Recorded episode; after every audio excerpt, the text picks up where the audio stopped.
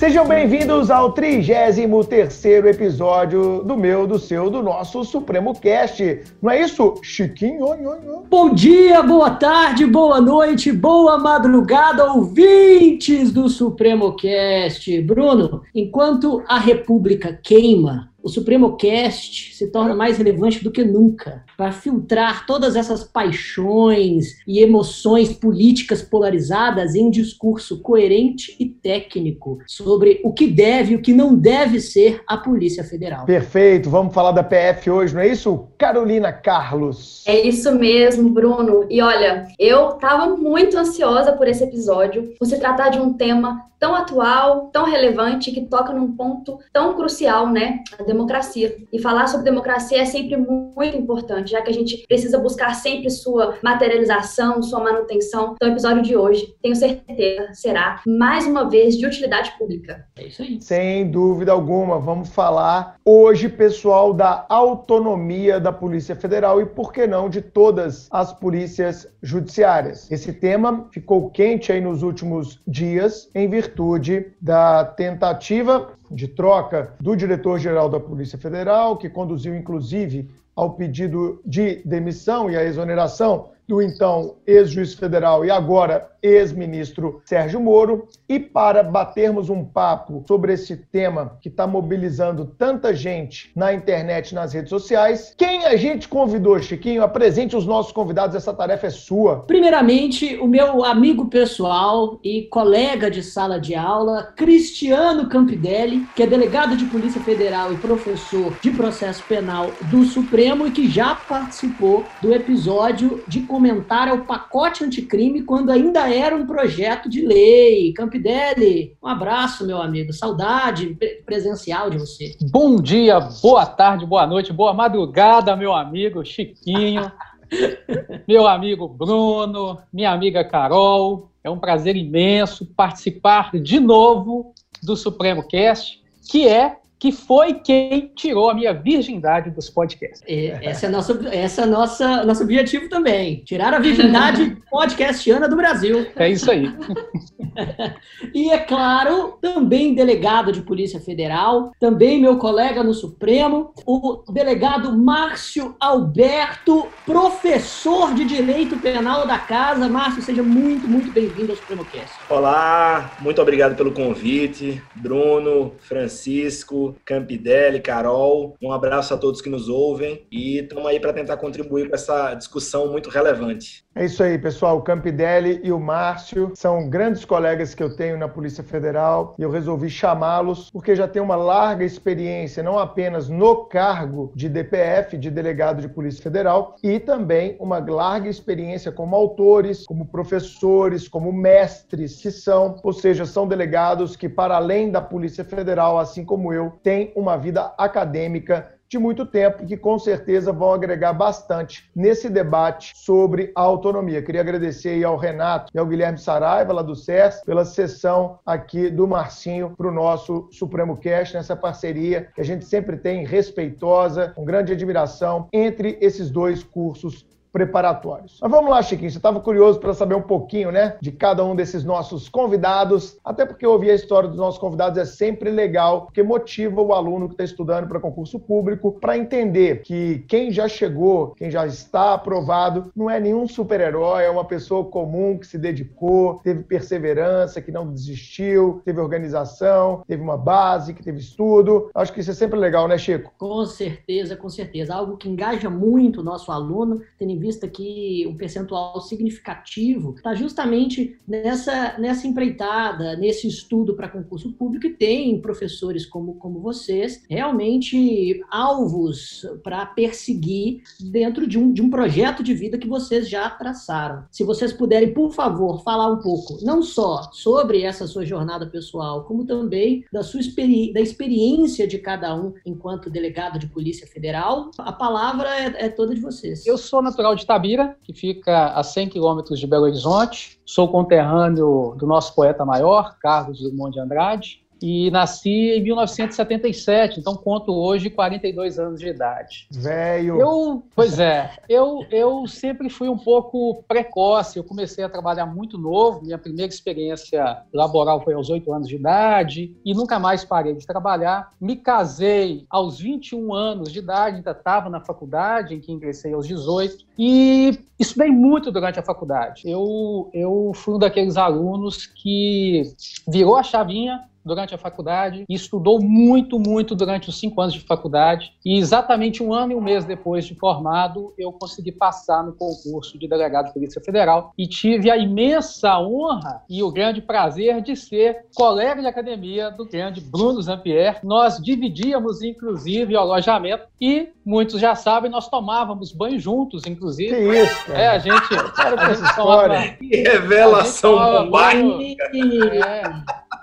Fiquei sabendo que vocês tomavam carente, banho pô. juntos, Eu exato. tava carente, cara. Eu tava carente, pô. Quem conhece a Academia Nacional de Polícia Exato. sabe que lá tem um alojamento que antes era reservado aos professores, e nesse alojamento onde nós ficamos, ele tinha dois box blindex, onde duas pessoas tomavam banho, cada uma no seu box, mas duas pessoas ao mesmo tempo. Isso agilizava a preparação para ir para a aula, né? Éramos quatro por alojamento. Eu e o Bruno sempre tomávamos banho juntos e depois ficavam com o Diogo e o Daniel Dyer, que está muito comentado aí, ele está nesse inquérito da É. fake news, ele Verdade. tomava banho depois com o Diogo. E Tomei Esclarecimento posse. sensacional aí, viu? Que o esclarecimento muito bom para os ouvintes, que o banho era em box separados, né? Coisa Sim. boa, bacana aí.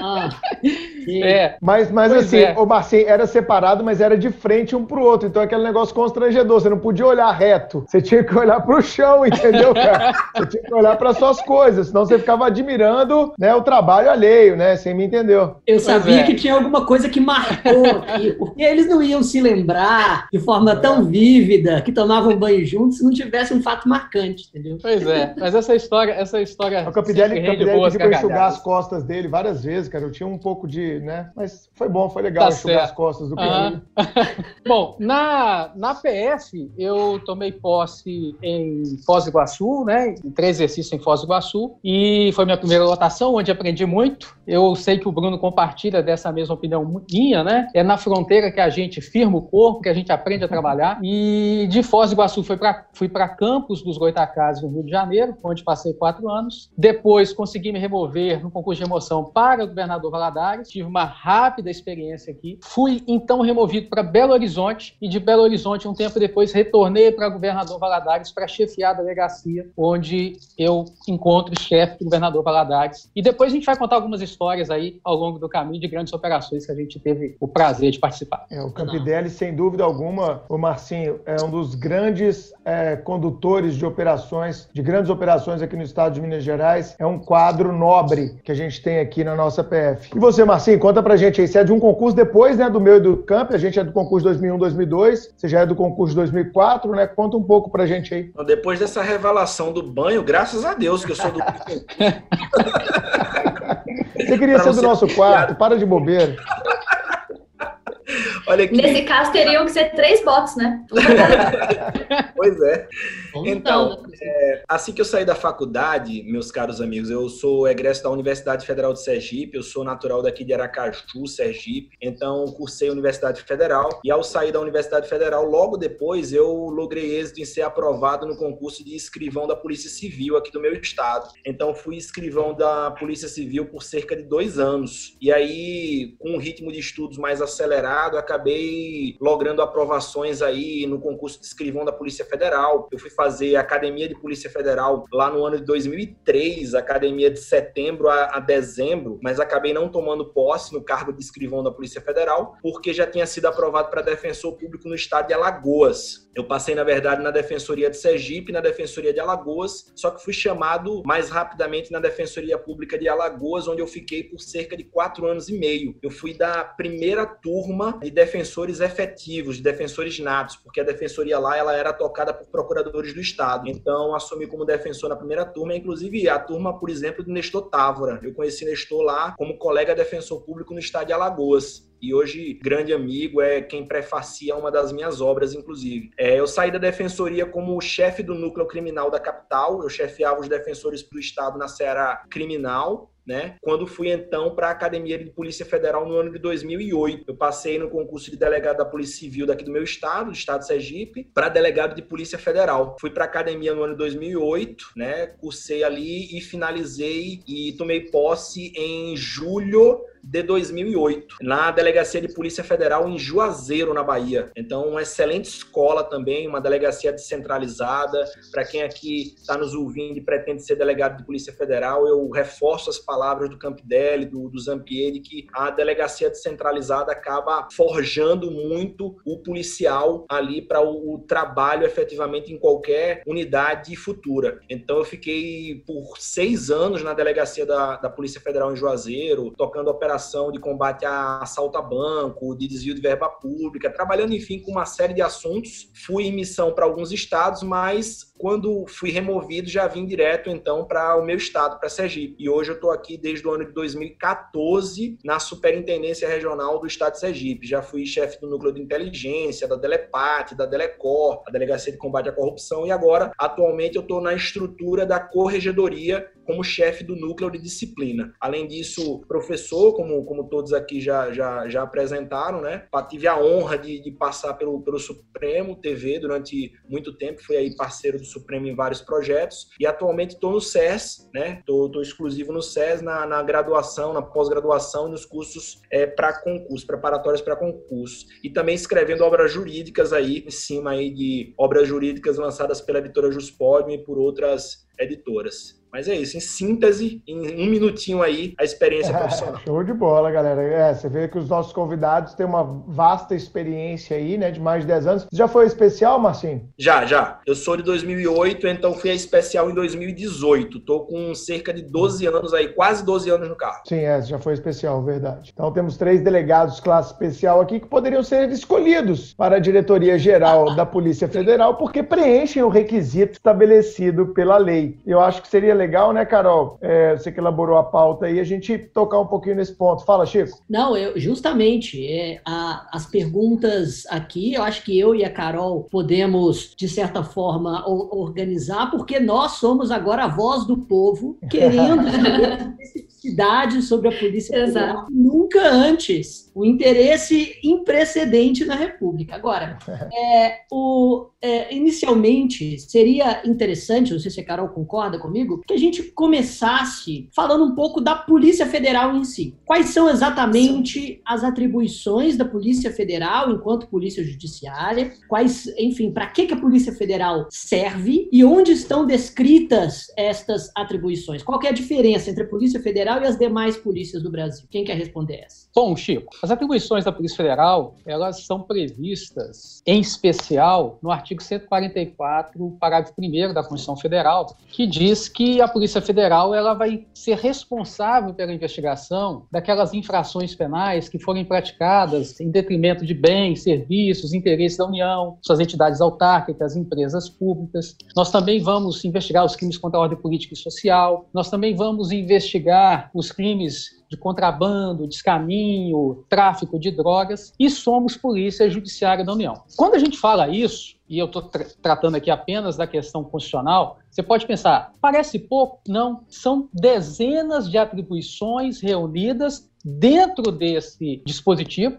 do 144, parágrafo 1 e nós ainda temos legislação especial que traz outras atribuições. Só a título de exemplo aqui, na questão de crimes praticados contra bens, serviços e interesses da União, suas entidades autárquicas e empresas públicas, nós temos, por exemplo, todos os crimes praticados contra Caixa Econômica Federal, Banco Central, INSS, imaginem todas as fraudes previdenciárias que nós temos no país, crimes de moeda falsa, roubo contra os Correios, explosão de caixa eletrônico da Caixa Econômica Federal, assalto ao Banco Central, crimes de corrupção praticados por servidores públicos, crimes de corrupção ativa praticada em face de servidores públicos, enfim, uma infinidade de crimes que nós temos atribuição de investigar. A gente tem ainda a questão ambiental, né, os crimes ambientais que atingem também esses bens, serviços de interesse da União, são crimes de atribuição da Polícia Federal. E nós tivemos aqui em Minas Gerais um caso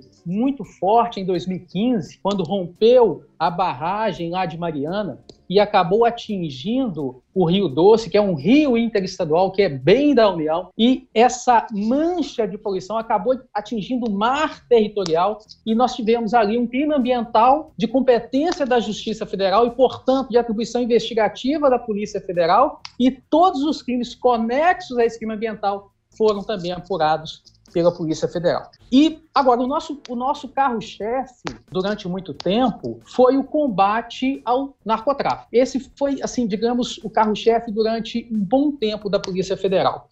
E a impressão que eu tenho, o, o Bruno pode discordar, o Márcio pode complementar, mas é que com a nossa entrada, da minha turma, do Bruno, a entrada do Márcio, a gente acabou tendo como grande foco também, na última década, nos últimos 15 anos, o combate ao desvio de recurso público, um, um uhum. cuidado maior com a coisa pública. E, e, isso, isso me parece, assim, resumindo, é, essas são as principais atribuições. E vou passar a bola para o Márcio, que de repente ele completa com a Lei 10.446, completa com alguma coisa aí que eu não tenha abordado. Bruno, você queria falar antes, não? Não, não, na verdade é, é isso mesmo. Pode, pode, falar, depois eu falo. Vai lá, Marcinho, você, você é convidado, Bom, você tem prioridade, preferência. Eu, eu, eu acho o seguinte, é, Zampier e Campidelli, eu acho que é interessante também a gente fazer uma construção aqui da estrutura de polícias no Brasil, para que então o nosso ouvinte acabe entendendo onde a Polícia Federal se situa. Eu gosto sempre de dividir aqui as atribuições estatais. Toda vez que a gente fala quando a gente está estudando, por exemplo, sistema processual penal, a gente, ah, o sistema acusatório, divisão da atribuição estatal de julgar e de acusar. Eu vou muito mais além. Eu gosto de começar é, Zampier, Campidelli e Chiquinho e Carol. Lá no início, eu gosto de começar na prevenção do delito. Eu acho que nosso sistema constitucional ele repartiu as funções estatais desde o pré-crime. Então, no pré-crime, na prevenção à prática do delito, a gente encontra, por exemplo,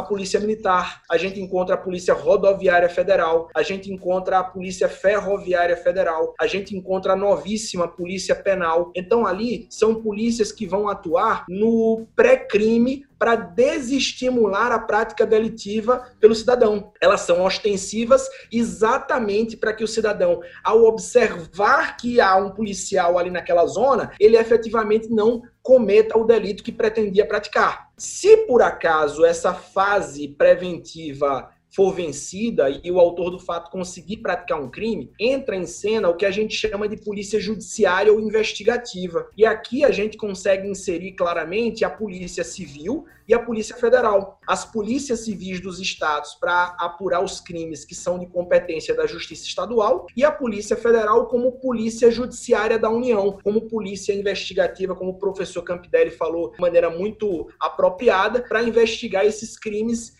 que então tem algum reflexo no interesse da União. Então, depois dessa, dessa polícia investigativa, a gente vai encontrar um órgão acusador oficial, que é o Ministério Público, um órgão de defesa estatal, que é a Defensoria Pública, o Judiciário para julgar os casos criminais e o sistema de execução penal para cumprir as sentenças condenatórias que forem proferidas pelo Judiciário. Então, a polícia investigativa ela está ali para então elucidar os fatos supostamente criminosos que chegarem ao seu conhecimento. A Polícia Federal, dentro dessa linha de apurar é, crimes contra interesse da União, né, suas empresas é, públicas, autarquias, etc., a gente tem nessa linha a posicionamento da Polícia Federal. E só para complementar, então, que o professor Campidelli citou, pediu para eu dar uma explicada, eu também orientaria aí a leitura da Lei 10.446-02, a Lei 10.446-02 amplia a atribuição investigativa da PF. É até interessante para quem nos ouve que é candidato a concurso público, para saber que esses crimes que estão ali listados, eles são mormente de competência estadual e a Polícia Federal acaba numa ampliação das suas atribuições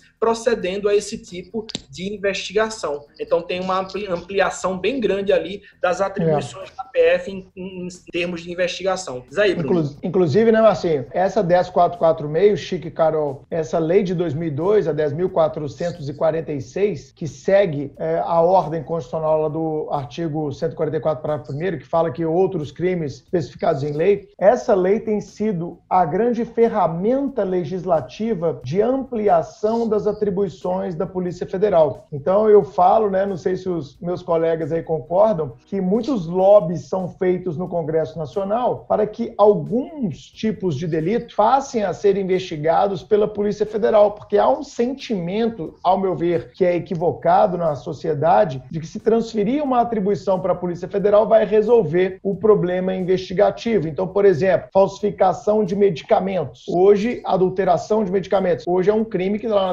10446 está designado para a Polícia Federal. Antes ele era da Polícia Civil. Misoginia na internet. Hoje está lá como crime para a Polícia Federal apurar. É, roubo de carga, explosão de caixa eletrônico quando há, provas que atuam mais de um estado, etc. Ou seja, vários delitos que não precisavam ser da Polícia Federal. Então, essa lei, ao meu ver, tem sido uma lei através da qual facilmente tem se manipulado as atribuições da PF, sempre no sentido de ampliar o rol de atribuições. Então, se a gente fizer um corte de 88 até hoje, eu já cataloguei, eu tenho uma palestra disso, é, que está até na turma nosso delegado federal, são mais de 40 atribuições da PF que eu já cataloguei. Ou seja, é muita atribuição para pouco efetivo e para uma estrutura que é absolutamente é, insuficiente. E só para fechar essa questão da pergunta do Chico, outra coisa que é importante a gente falar: muita gente boa, inclusive do Judiciário, do Ministério Público, confunde as atribuições da Polícia Federal com as competências da Justiça Federal. São coisas distintas. A Polícia Federal ela é órgão do Executivo, então ela tem atribuições. A Justiça Federal é órgão do Judiciário. É uma justiça é, especializada, não especializada, mas é uma justiça destinada lá com uma competência específica no artigo 109 da Constituição. Então, 109 não se confunde com 144. E a maioria das pessoas acha que tudo que a Polícia Federal apura vai para a Justiça Federal. Isso é uma outra inverdade. E para derrubar mais um mito, vamos distinguir. Tem muito colega que não sabe isso também. As atribuições da Polícia Federal e as atribuições da Polícia Civil. Para ser da Polícia Federal tem que estar especificado numa lei. Tem que ter uma lei que grite: isso aqui é atribuição da Polícia Federal. Ou a partir de uma hermenêutica, de uma interpretação, que você entenda que aquele crime lesou é, de forma direta ou de forma imediata um bem, serviço ou interesse da União, das suas empresas públicas, das suas autarquias e das suas fundações. Se não tiver algo específico que designe a Polícia Federal, a, a, atribuição vai ser da Polícia Civil. Então, para todo mundo que está me ouvindo, a Polícia Civil tem atribuição residual. Assim como acontece com a Justiça Comum Estadual. Eles têm competência residual. Então, para ser da federal, tem que estar especificado, ou tem que vir de uma interpretação com base em normas constitucionais ou infraconstitucionais. O que não foi isso é da Polícia Civil. Então, eu tenho certeza que vocês hoje já ficaram em plantão, né? E às vezes em plantão rola um jogo de empurra. Chega lá a Polícia Militar ou a Polícia Rodoviária, ó, trouxe a ocorrência aqui. Não, mas isso aqui não é aqui não, cara. Isso é lá na Polícia Civil. O cara, pô, acabei de vir da Polícia Civil e o colega lá da Polícia Civil falou que era aqui na Polícia Federal. Eu falei, cara, olha, é só lamento, eu não posso receber, explico. Às vezes já peguei telefone, liguei pro colega da Civil, tive que dar ali, pô, cara, não é, te explicar e tal. Não, só para fazer um, um, complemento aí, um adendo a, a essa sua fala, é, Bruno, eu acho muito importante, assim, isso é uma opinião minha, eu não sei se vocês vão concordar, tô até uhum. jogando é, sem avisá-los a respeito. Eu acredito que nosso sistema de persecução penal, o sistema de persecução penal desenhado pelo legislador constitucional de 88, ele é muito bem construído. O Concordo. grande problema é que Dou palestra fala, disso direto. Ele é muito bem construído e nunca foi efetivado, esse que eu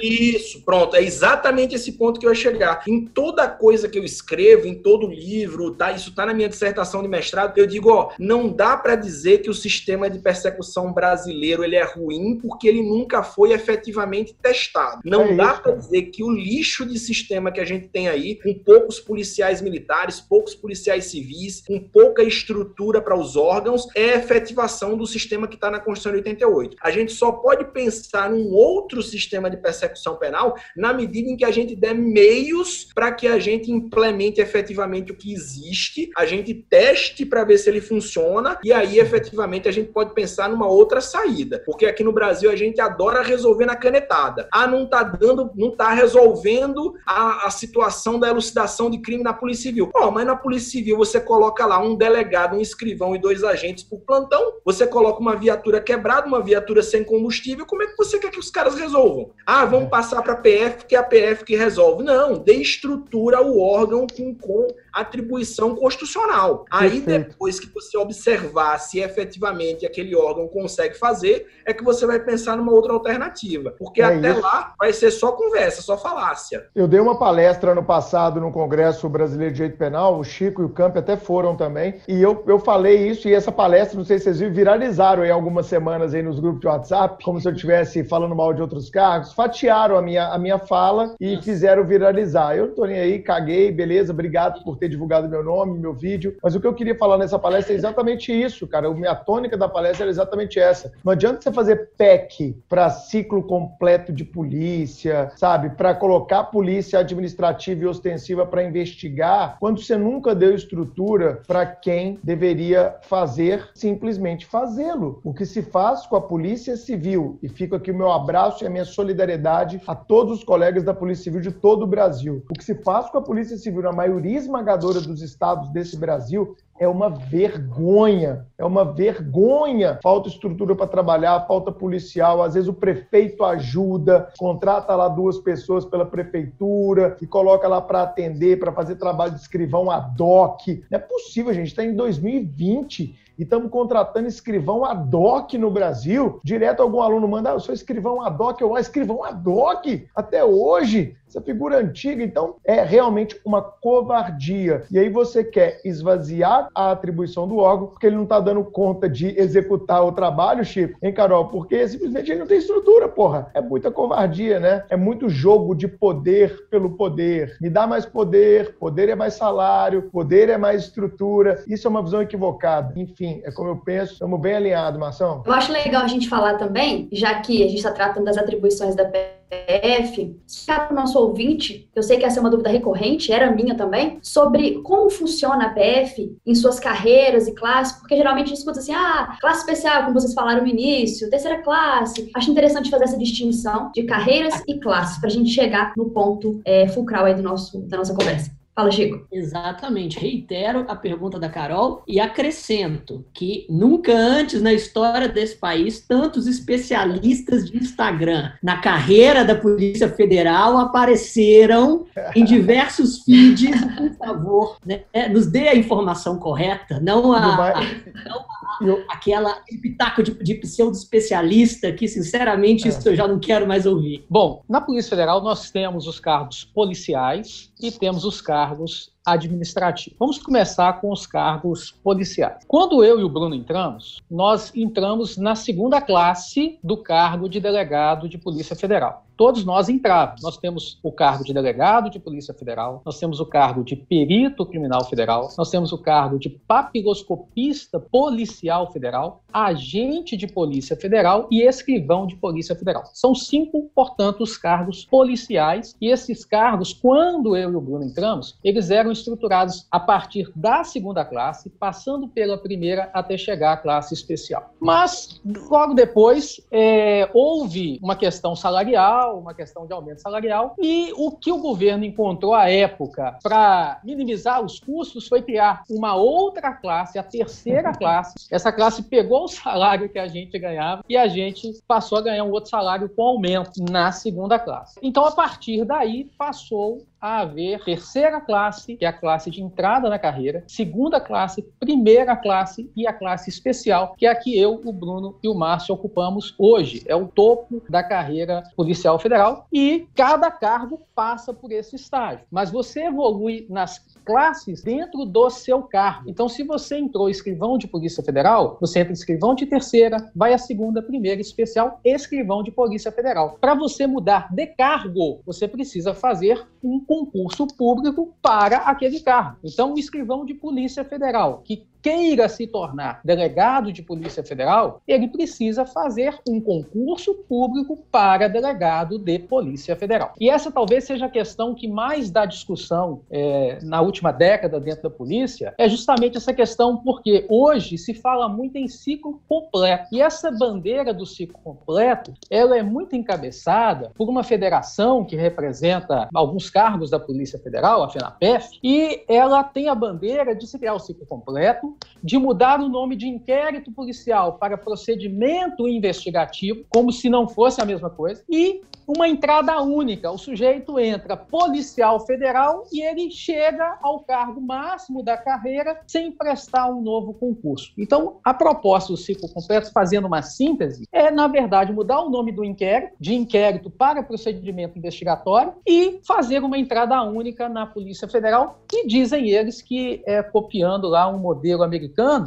só que no modelo americano nem concurso público tem, é uma situação completamente diferente da nossa, em que juiz é eleito, é, é outra história, não dá não dá para comparar. E nós temos no âmbito administrativo, nós temos os servidores administrativos também de ensino médio e de ensino superior, que são um grande staff, um apoio, é, peças fundamentais para fazer a Polícia Federal andar. Ok? Então, assim, no âmbito dos cargos, é, eu acho que isso é, digamos assim, em linhas gerais, a base disso e, e eu acho que o Márcio pode complementar aí, com certeza. Bom, vamos lá. Em complemento, deixa eu falar a atribuição de cada cargo, então, Camp. É, a gente tem aqui o papiloscopista, que o professor Campidelli falou, ele é o responsável, então, pelo nosso setor de identificação. É o policial que vai, por exemplo, fazer a coleta das impressões digitais que se encontra numa cena de crime. É o cara que vai fazer a identificação criminal de um suspeito que, por exemplo, não tem um documento de identificação civil. É quem vai fazer a comparação das impressões digitais que estão na cena de crime com as que são guardadas então em bancos de dados à disposição da polícia. É o policial que faz, por exemplo, aquele retrato falado, quando a gente não tem uma imagem de suspeito, quer saber mais ou menos como ele é. Então a vítima vai lá, descreve esse indivíduo para o papiloscopista e ele, com o uso de programas aí da Polícia Federal, produz um retrato falado. É, o escrivão de Polícia Federal, já, já fui escrivão da Polícia Civil, já passei para concurso escrivão de Polícia Federal, ele é o responsável pela mecanização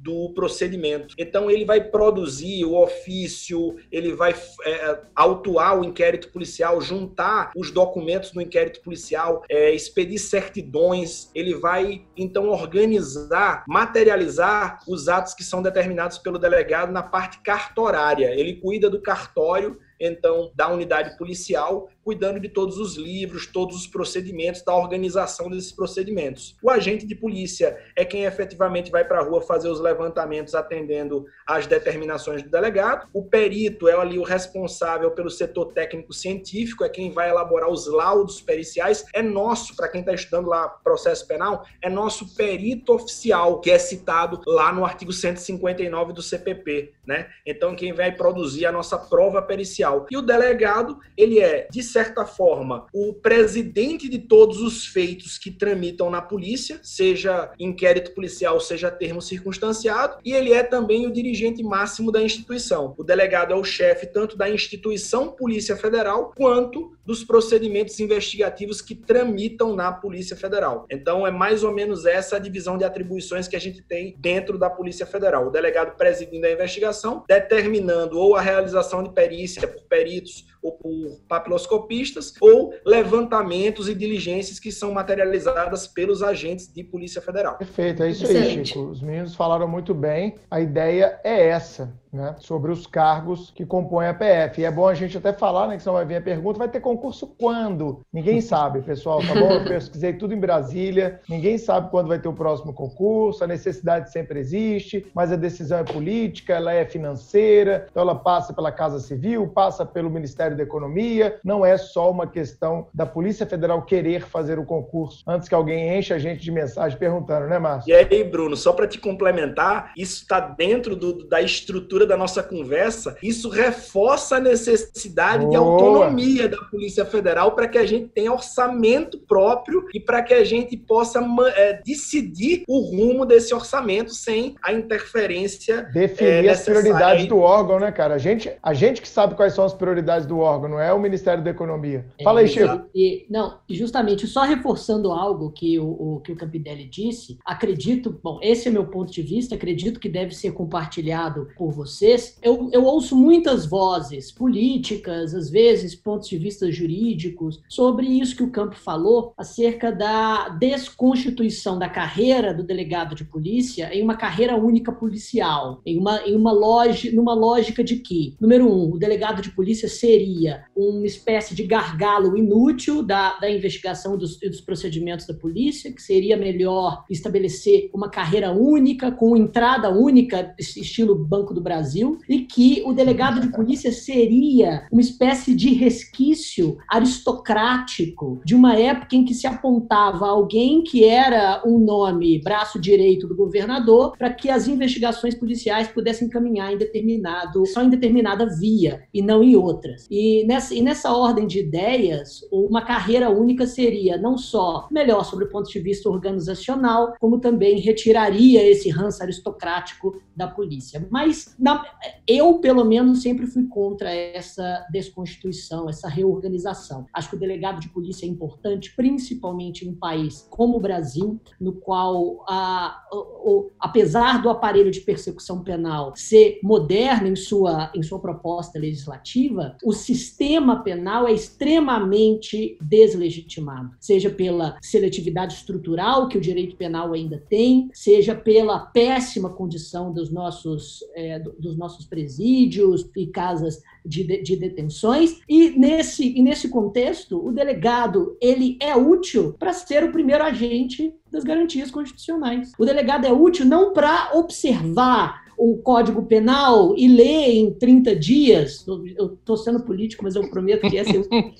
não para ler em 30 dias, para saber o que é crime ou não. O delegado ele não precisa, ele, ele não está lá para fazer a simples subsunção do fato à norma. Para isso, basta ser alfabetizado. Digo sempre nas minhas aulas, na carreira. Isso, na... isso Chico, inteligência artificial vai fazer em pouco tempo, não precisa de delegado. Exato, exatamente. O delegado, o delegado está lá para conhecer as atuais tendências criminológicas, na prevenção dos crimes futuros, para conhecer todos os direitos constitucionais que resguardam o, o preso e os policiais, e, e também a vítima, e para aplicar o ordenamento jurídico de forma global, holística e consubstanciada na melhor dogmática jurídica. Em um, um sistema é, penal deslegitimado como o brasileiro, eu não vejo como não haver um delegado de polícia que exerce essa função jurídica como estabelecido pela Lei 12.830. Não sei se vocês concordam concordam comigo. Se querem complementar, por favor. Deixa eu só dar um complemento a essa, a essa sua fala, é, Francisco. É, a, só para citar, como a gente não deve ser mero repetidor da lei, como é importante esse filtro do delegado como sendo garantidor de direitos fundamentais. Eu gosto sempre de citar esse exemplo em sala de aula e eu vou citar aqui para nosso ouvinte aqui nesse podcast. É, me apareceu uma, a seguinte situação, meus amigos. Um indivíduo que é carroceiro, que foi detido em situação flagrancial pela Polícia Rodoviária Federal porque ele tinha subtraído uma placa de trânsito do DENIT, aquelas placas de trânsito que ficam na beira da rodovia. E aí esse indivíduo me foi apresentado e quando eu estava de sobreaviso, quando eu fui chamado, já fui ávido assim para perguntar o preço da placa, que é exatamente para aplicar o princípio da insignificância e sequer instaurar inquérito policial, registrar a ocorrência, dar um despacho fundamentado e dizer que o princípio da insignificância faz com que o fato seja materialmente atípico e liberar imediatamente esse indivíduo. Qual não foi minha surpresa ao saber que uma placa daquela é cara e que não dá para fazer a aplicação do princípio da insignificância. Tive então que prender em flagrante esse indivíduo pela prática de furto simples. Mas veja que coisa interessante. Fui lá no Código de Processo Penal e detectei que a fiança, nos termos do 350 do CPP, só pode ser dispensada em face da hipossuficiência do detido pelo juiz. Aí eu lancei no meu auto de prisão em flagrante o seguinte entendimento: ó, se há duas autoridades que têm a autorização para arbitrar a fiança, delegado e juiz, e só há uma autoridade autorizada a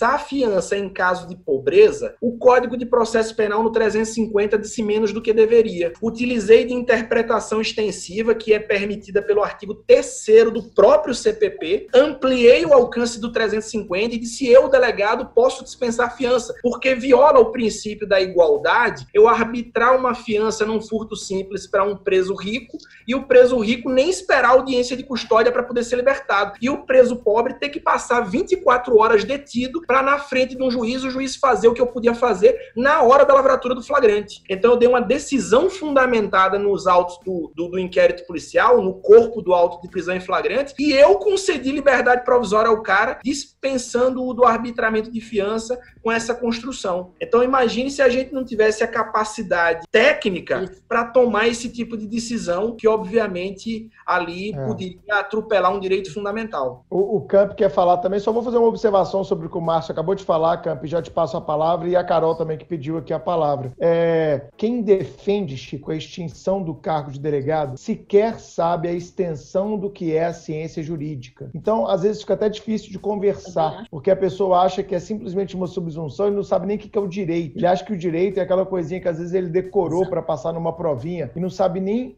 o alcance da hermenêutica jurídica, como tão bem o Marcinho acabou de nos apresentar aqui. É, eu queria complementar o seguinte, é, pegando carona que o Chiquinho falou, que nós somos, sem dúvida alguma, Chiquinho, os primeiros garantidores dos direitos fundamentais do cidadão. O delegado de polícia ele tem uma missão precípua de assegurar que esses direitos fundamentais eles sejam respeitados. E eu costumo dizer que não tem nenhum flagrante simples, não tem flagrante fácil. Eu já me deparei com situações de um sujeito com três papelotes de cocaína, três buchas de maconha e ser autuado por tráfico. E já peguei situação de trabalhador com oito buchas de maconha que o sujeito vinha uma vez por mês na cidade, porque trabalhava no canavial, comprava ali as oito buchas de maconha e voltava, que é o que ele usava lá durante o mês. E tive o cuidado de diligenciar na fazenda onde ele trabalhava e pegar lá a folha dele de ponto assinada no dia, porque quando ele chegou pro flagrante, eu peguei, na, ele me contou a história dele, eu peguei, eu passei a minha mão na mão dele e vi como a mão dele estava calejada. Era um cara trabalhador. Então, assim, é uma função que não é fácil e que precisa de extrema dedicação e muito estudo. Então, essa coisa de ler o código 30 dias, isso é balela para idiota. Isso é coisa de imbecil que não conhece conhece o sistema de justiça criminal brasileiro, ok? E, e pegando carona no que o Zampier falou, o que os governos têm feito,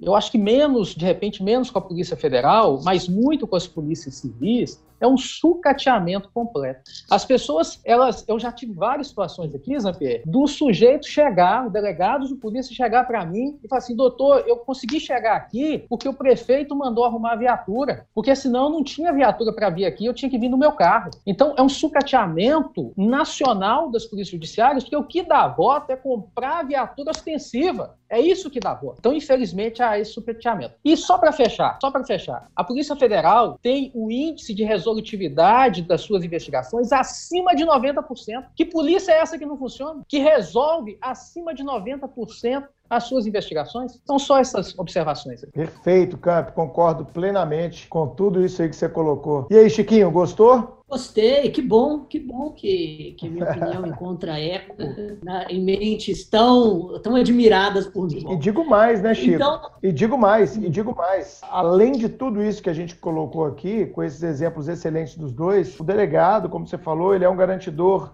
dos direitos fundamentais e quando ele conduz uma investigação, muitas vezes ele tem que traçar uma estratégia jurídica, tá? Eu tenho certeza que o Campidelli já se deparou com casos assim, o, o Márcio também. Outro dia tem um ex-aluno meu, o Léo, ex-aluno do Supremo, que hoje é delegado federal, o Supremo aprova a, a, dezenas de delegados federais e os alunos viram nossos amigos, né? E o Léo mandou uma mensagem, Bruninho, eu tô com a seguinte situação aqui, tô, vou pedir uma prisão, eu não sei se eu peço essa, se eu peço aquela, se eu pedir essa tem esse problema, se eu pedir aquela tem outro problema, e essa aqui o juiz é assim, é assado. Então, todo delegado é um estrategista também, Chico, quando você está conduzindo uma grande investigação. Tem um timing para você pedir uma medida, tem um timing para você executar a medida, ter o planejamento daquilo tudo. E às vezes você tem que sentar na frente do juiz e trocar uma ideia de igual para igual, juridicamente falando. O juiz, não, eu entendo. Não, excelência, mas o STJ já entendeu, tem como você fundamentar. Olha a decisão do STJ que eu trouxe aqui para Vossa Excelência. Você vai lá trocar uma ideia com o procurador, com o promotor. É de igual para igual, é paridade de armas. Aí você vai colocar quem? Um cara que não tem nenhuma formação jurídica para ter esse tipo de discussão? Como é que vai ficar? Vai ficar, um, vai ficar desequilibrado. E outra, o que vai correr risco no fim das contas? Contas, a eficácia da investigação e, claro, a próprio risco de invalidades jurídicas no meio da investigação, além de tudo que os meninos falaram. Deixa eu falar rapidinho aqui, Bruninho, só para identificar também um ponto que eu falo muito em sala de aula que eu acho bem engraçado. Eu pergunto para os alunos o seguinte: ó, você acha que é fácil tipificar uma infração? E você acha que é fácil ser delegado? Imagina aí que no seu sobreaviso chegou um cara que fez um corte leve de faca no braço de uma mulher. Aí eu digo, tipifique. Aí a galera começa, é isso, é aquilo.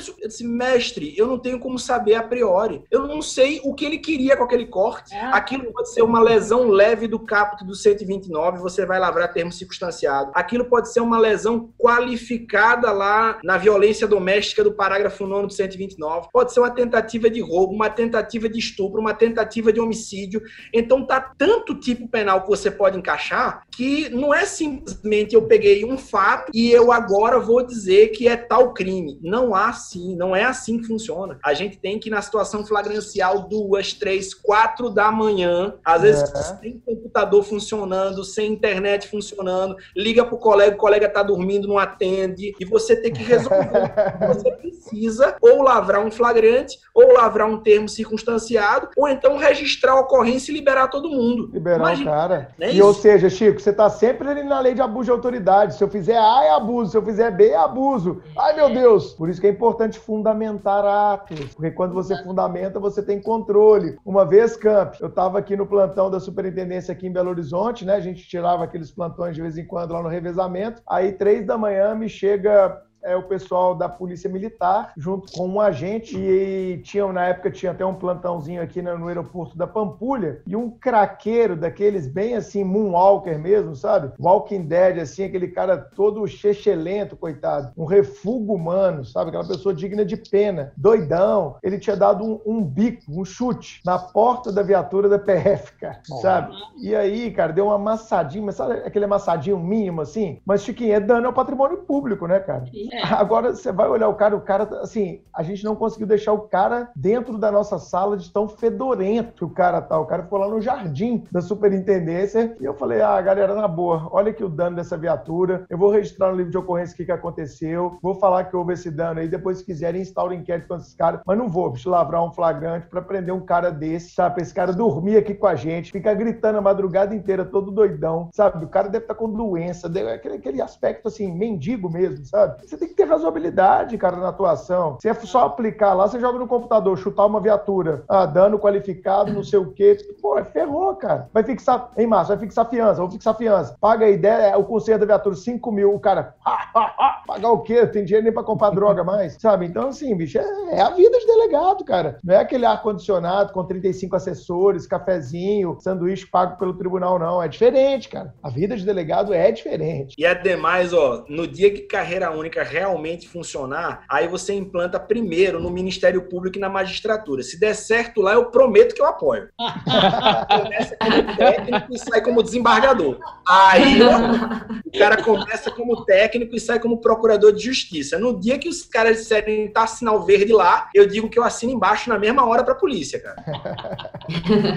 As estruturas, as estruturas elas têm uma hierarquia, a hierarquia não é, ela não é fonte, não é para para nada. A hierarquia existe para dividir o poder, as funções, as responsabilidades, né? Muitas vezes, é, com meus agentes na época, eu falava, não, bicho, pode deixar comigo, eu ganho mais é para decidir isso aqui. Não precisa você decidir, eu ganho mais é para assinar aqui no final e dar uma decisão fundamentada. Então, esse tipo de consciência é muito importante.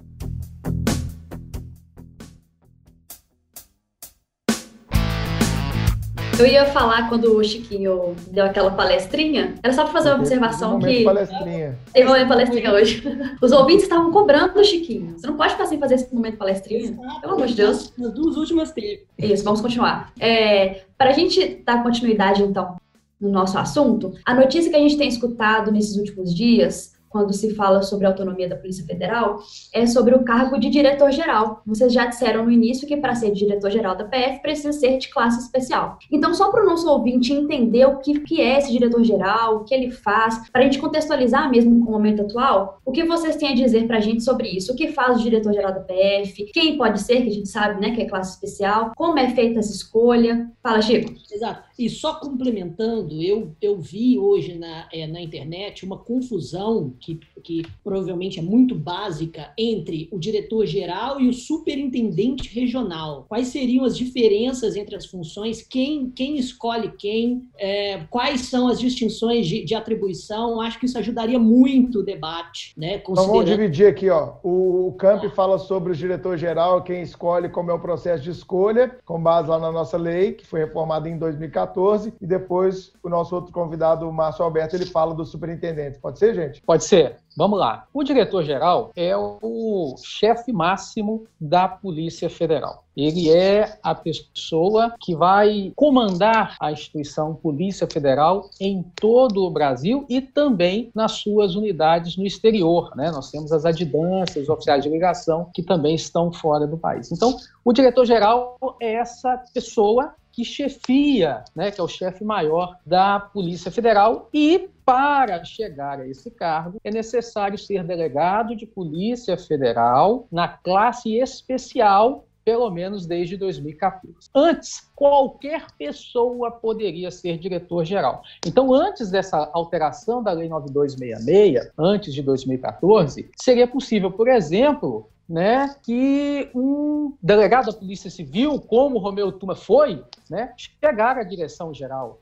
um oficial da Polícia Militar, ou do Exército, ou da Marinha, da Aeronáutica, ou mesmo o filho do presidente, que é escrivão da Polícia Federal, antes de 2014, ele poderia ser diretor-geral da Polícia Federal. Mas a partir de 2014, somente delegados de Polícia Federal classe especial é que podem assumir esse cargo de chefia máxima da instituição. E quem nomeia, quem escolhe, quem quem, pelo menos quem decide, em última análise, quem assina o ato de nomeação do diretor-geral é o presidente da República. O presidente da República é quem nomeia o diretor-geral da Polícia Federal. Isso está escrito também na Lei 9266, é, que regulamenta essa essa questão.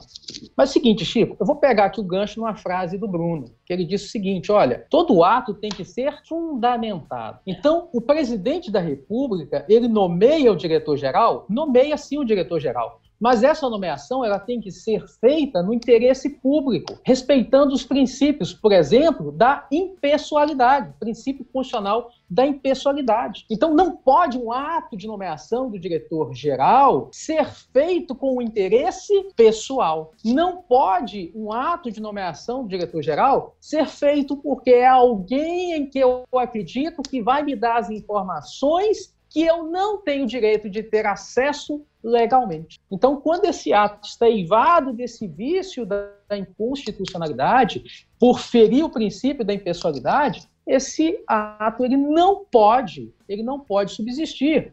E rendo aqui votos ao, ao nosso amigo aí, o Bruno Zampier, que ele atentou para isso hoje de manhã, no nosso grupo de discussão dos delegados, antes mesmo da decisão é, do ministro Alexandre de Moraes suspendendo essa, essa indicação. Tá? Então, respondendo a sua pergunta, sinopse, diretor-geral tem que ser delegado de Polícia Federal classe especial e ele é nomeado pelo presidente da República. Para fechar, só dizer o seguinte, que historicamente, quem escolhe o diretor-geral é o chefe dele, o ministro da Justiça. Então, historicamente, o ministro da Justiça indica um nome e há uma tendência histórica do presidente da República chancelar, concordar com isso. Né? Só que o que a gente viu agora mais recentemente foi que o presidente da República exonerou contra a vontade do ministro da Justiça um diretor-geral sem fundamentar o ato. Não há fundamento para o ato. Sem fundamentar o ato, ele exonerou o diretor-geral da Polícia Federal, o que acabou levando também ao pedido de demissão do ministro da Justiça. Eu tenho dito, eu tenho dito, Camp, que nesse caso, ao meu ver, há uma análise que além de técnica, ela é política, que houve um rompimento do acordo de cavalheiros que existia desde a eleição entre o Bolsonaro e o Moro, ambos falaram isso. Foi uma discussão pública naquela sexta-feira retrasada a respeito uh, da carta branca que o Moro teria para formar a sua equipe. E o Moro trouxe alguém de sua confiança, que até então era o superintendente no Paraná, que era o Maurício Valeixo, e o Bolsonaro sabe, sei lá, por quê, eu não vou especular isso aqui, é, mas a imprensa está especulando o porquê, e o Moro disse o porquê no seu pronunciamento, queria trocar o Maurício Baleixo como diretor-geral da Polícia Federal um ano e quatro meses depois de sua posse nesse cargo. Vale lembrar, Chico, que normalmente os diretores da Polícia Federal eles ficam por anos no cargo, né? O Leandro Daello, por exemplo, ficou quase seis, sete anos no cargo. Paulo Lacerda ficou quatro, cinco anos no cargo. Luiz Fernando Corrêa ficou três, quatro anos no cargo. Então não são cargos que as pessoas ficam um, dois meses, um aninho e sai fora. Até porque a Polícia Federal tem essa estabilidade, não é isso? Marcinho, complementa pra gente. Então, só para complementar as informações aí do, do Campidelli, é, o diretor-geral ele acaba indicando e procedendo à nomeação dos superintendentes regionais. A gente vai ter, então, um superintendente regional por unidade da federação, né? Então, há superintendentes, federa superintendentes regionais da Polícia Federal chefiando as unidades da Polícia Federal nos estados. A gente vai ter, então, superintendente de Sergipe, superintendente da Bahia, superintendente de São Paulo, do Rio de Janeiro, de Minas Gerais e por aí vai. Esses aí indicados, então, pelo diretor-geral para chefiar a Polícia Federal nos respectivos estados. E aí, nos estados, o superintendente regional vai, então, nomeando o seu staff de confiança, ou dentro do próprio estado, ou trazendo via remoção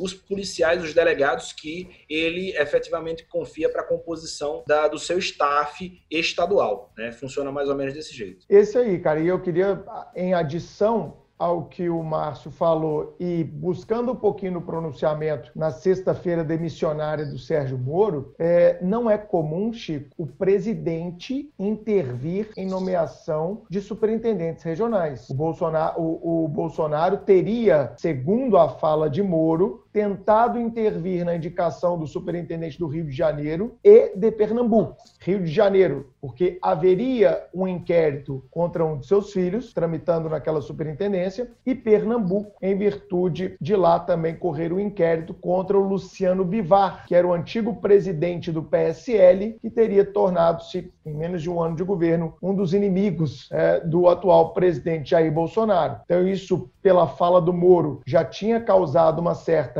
atrito, uma certa repugnância, uma certa interferência que o Moro conseguiu segurar, e a gente viu realmente esses episódios, foi muito discutido dentro da Polícia Federal, e causa estranheza. Não é um procedimento comum, historicamente falando, um presidente querer intervir nesse nível de chefias de Polícia Federal nos estados. Normalmente, o diretor-geral vai designar para cada estado um delegado de sua confiança, e isso acontece, isso é comum isso faz parte da nossa instituição e o delegado designado, como o Márcio falou, vai compor o seu time no Estado. Então, assume lá um superintendente novo é, lá em Sergipe, ele fala: Olha, Márcio, você vai ser aqui meu diretor regional de combate ao crime organizado, você vai ser meu corregedor. O Campidelli, eu estou precisando de um delegado lá em Governador Valadares, eu sou superintendente de Minas Gerais. Você topa ser chefe de Governador Valadares, de Montes Claros, de Juiz de Fora, de Uberlândia, de Uberaba, de Divinópolis, de Varginha? É assim que acontece. Então, a superintendências elas ficam localizadas nas capitais dos estados e elas vão ter toda a circunscrição do estado para cuidar ali das atribuições que são da Polícia Federal, contando com o apoio dessas delegacias chamadas de descentralizadas, que são as delegacias que ficam no, no interior, como hoje o Campidelli é chefe lá de Governador Valadares. Deu para dar uma, uma, uma deu para enxergar melhor, Carol e Chico? Deu sim. para enxergar, deu para enxergar muito bem a organização e a estrutura da instituição. Só uma coisa que eu, só quero clarear. É, você disse que tradicionalmente era o ministro da Justiça que indicava o diretor-geral, mas isso é uma espécie de acordo de cava de cavalheiros Sim. que se firmavam com a presidência ou há alguma, alguma lei? Não, não. Pela lei, Chico, pela lei, e isso foi até explorado esses dias, né? Pela uhum. lei, quem nomeia e quem exonera é o presidente da República, como o Campo falou. Quem quiser olhar aí, é a lei 13.047, que modificou a 9266, que é a lei que faz a gestão da carreira de, de, de carreira policial federal, tá bom? Então nós temos uma lei desde 2014 que fala tranquilamente: o presidente pode nomear e exonerar delegados de Polícia Federal classe especial para a função de diretor-geral. Tudo ok até aqui? Mas o ministro tradicionalmente, dentro dessa lógica de uma hierarquia, porque o presidente está aqui em cima, o ministro está aqui, o diretor-geral da PF está aqui, dentro dessa lógica,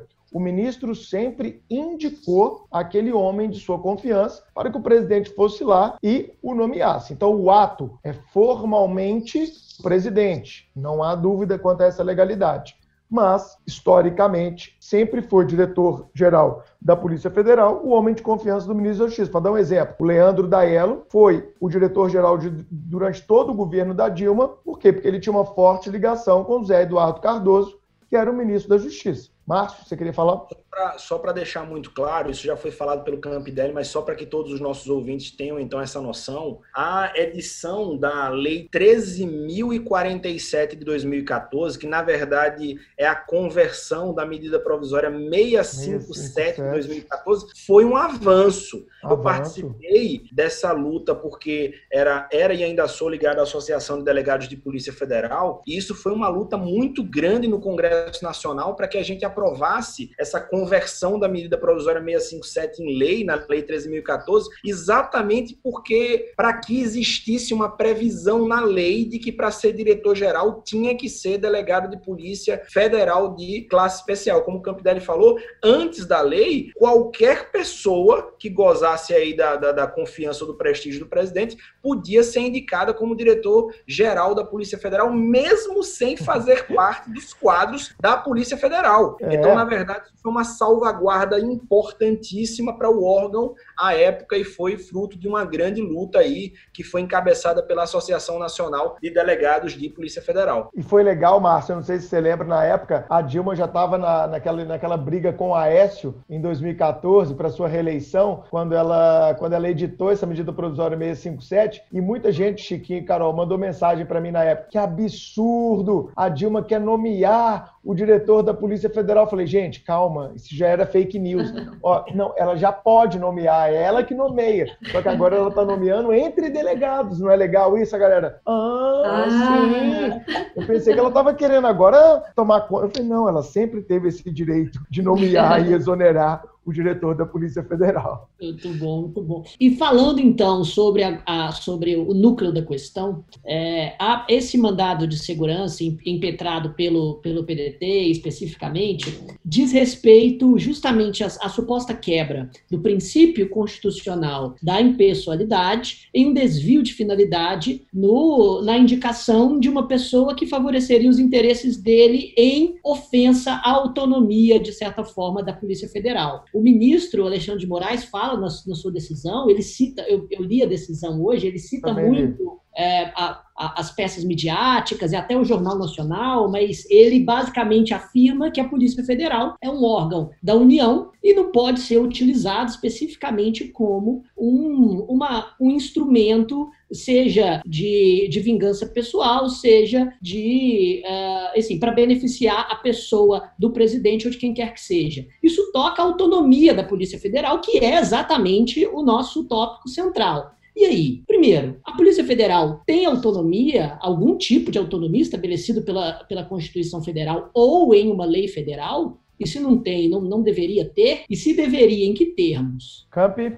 Podemos começar, vamos lá. Acho, acho legal a, gente, a, resposta... a, pergunta, a, per, a pergunta do Não. Chico ela é, bem, ela é, bem grande, né? Eu acho que a gente podia dividir ela, como e ela está no tópico central. Uhum. É, primeiro, Camp, responde para gente aí, só para dividir, a gente organizar as ideias, nosso ouvinte não ficar perdido. A gente tem autonomia ou não? Porque muita gente manda mensagem perguntando exato. isso, né? Essa existe essa questão. autonomia? A resposta, são... a resposta é não. não. Não existe autonomia na Polícia Federal. Nós não temos uma autonomia legal e nós não temos uma autonomia constitucional. Essa autonomia desejada, que existe uma PEC para se obter essa autonomia, autonomia administrativa, autonomia financeira, autonomia orçamentária, essa autonomia ainda não existe. Ok? Então, respondendo objetivamente, é, porque eu vejo que é uma dúvida de muita gente, ah, Polícia Federal Não, nós não temos essa autonomia. É óbvio que nós temos uma doutrina policial, é lógico que nós temos é, uma forma de trabalhar em que nós acabamos nos blindando de, de uma série de ataques, mas isso muito fruto de um trabalho das duas últimas décadas, pelo menos, dessa doutrina policial que a gente foi construindo, mas em lei, na Constituição, nós ainda não temos essa autonomia. Então, o que acontece?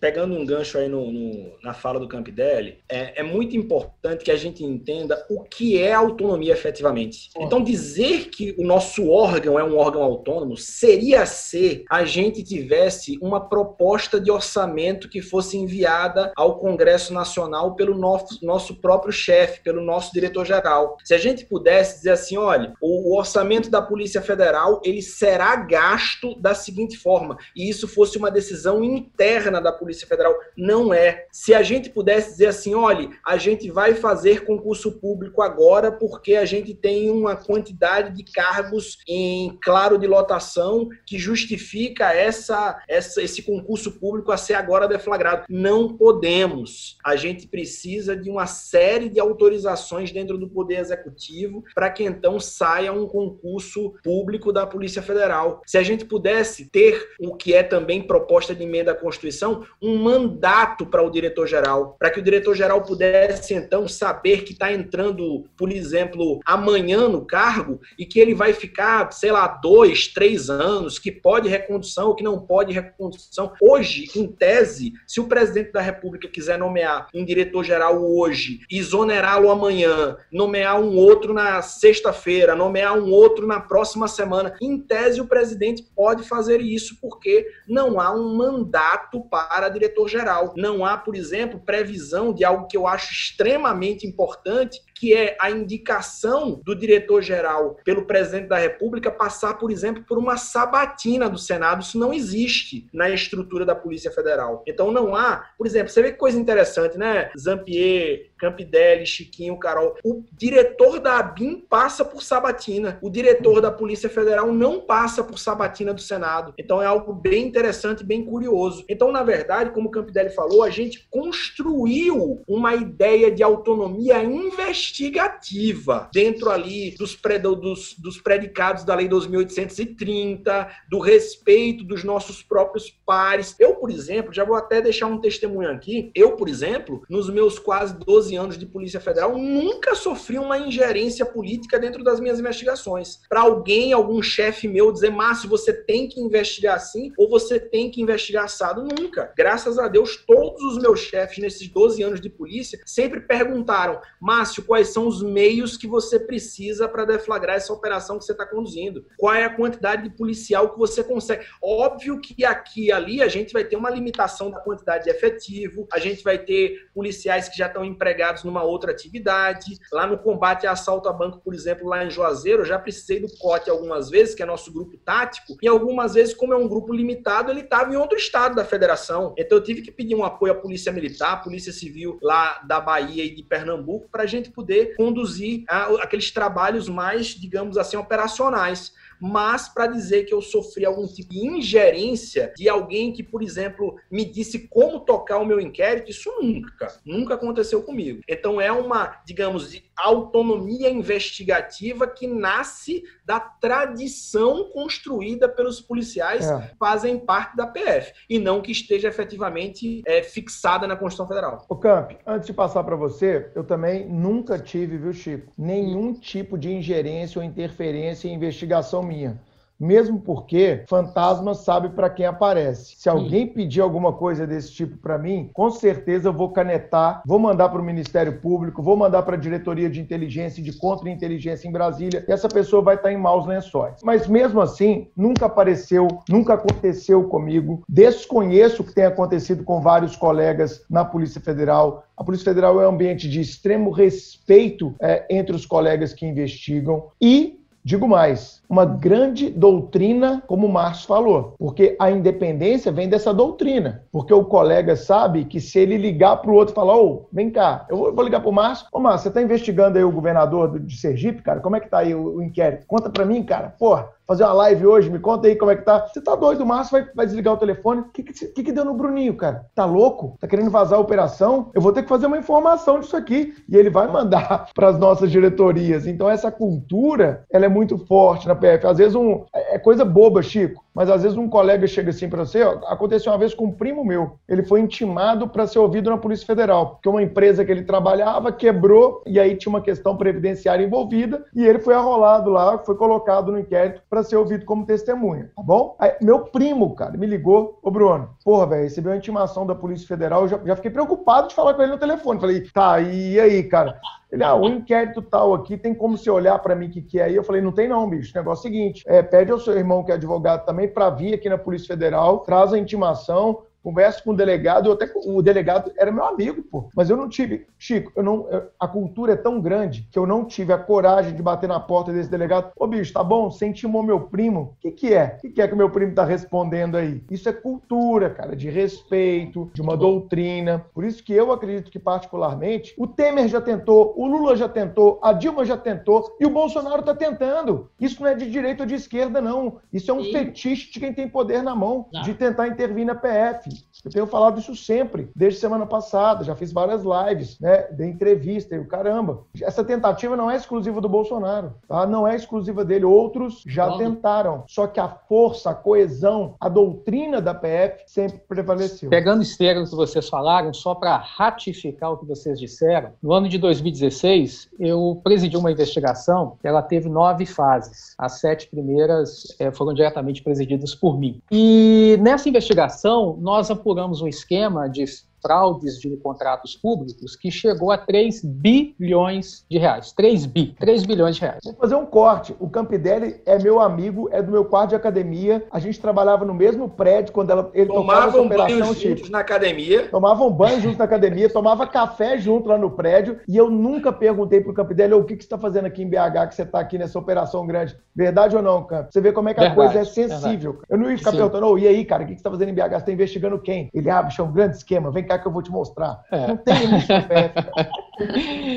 e, e, e, aí, cara, assim, o que eu lembro, é, a época, eu lembro muito claramente, um dos alvos, é, vários empresários, vários políticos, um dos alvos, ele tinha um patrimônio que quase chegava a um bilhão de reais, o patrimônio dele. Ele tinha 900 e tantos milhões de patrimônio declarado, documentado. Ou seja, e, passava assim, em muito, né? Um cara, um cara muito, muito forte e também tinha sido deputado, etc e tal. E todo dia eu recebia notícia aqui, ó, deputado fulano, senador Beltrano, o Beltrano pediu para tirar você da operação tal. Eu fiquei até enquanto eu tinha materialidade para trabalhar e eu nunca, jamais recebi um telefonema, uma mensagem, qualquer coisa no sentido, faça isso, não faça aquilo. Isso nunca existiu. Eu estou tratando de uma, de uma, investigação de 3 bi envolvidos. E, mais recentemente, eu tive o prazer de participar ali, dar uma assessoria para o doutor Luiz Augusto, no caso Brumadinho, que foi um caso bastante emblemático, e embora as pressões, é, até internacionais, fossem muito fortes na questão de resolução da investigação, mas a nossa instituição, ela nos blindou e ela nos deu apoio e nós não tivemos ingerência em momento algum, muito pelo contrário. Então,